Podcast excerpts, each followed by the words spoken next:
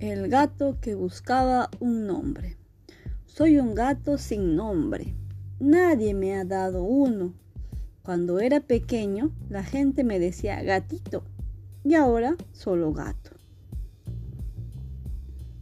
Todos los gatos de la ciudad tienen su nombre. Este es el gato de la zapatería. Se llama Leo. Me dicen, me dicen así por mi melena de rey de la selva, explica, de lo más orgulloso. El gato de la librería se llama Harry. Parece que su nombre viene de un libro famoso sobre un joven mago. Este es el gato de la verdulería. Se llama Pulga. Ahora soy grande, pero de cachorro era muy pequeño. Dice como, como con vergüenza.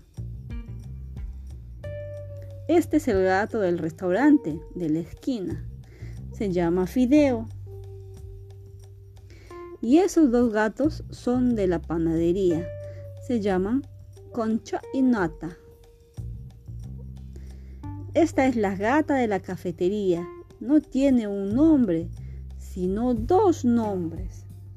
El vendedor la llama Doña Moca. El dueño le dice Panela. Y ella le responde igual. Ella es Dharma, la gata del templo.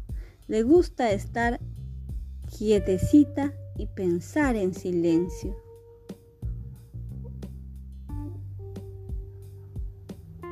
Me da un poco de envidia.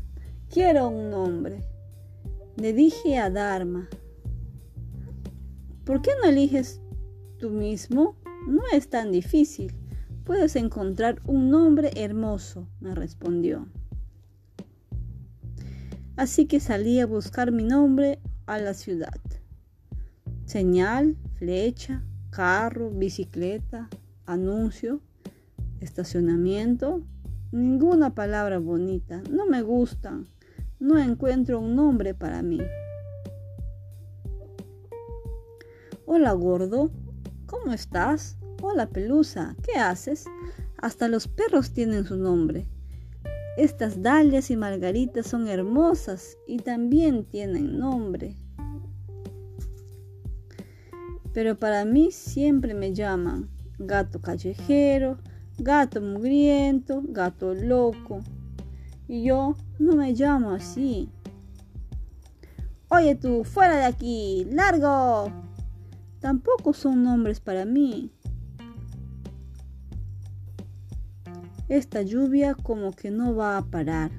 También llueve así de fuerte sobre mi corazón.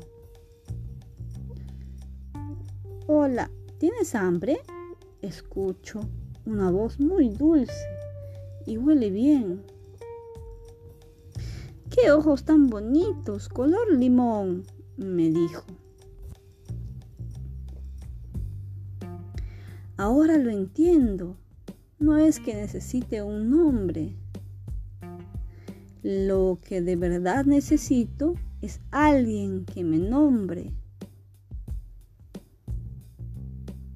Entonces la niña le dice al gato, vamos a casa, limón.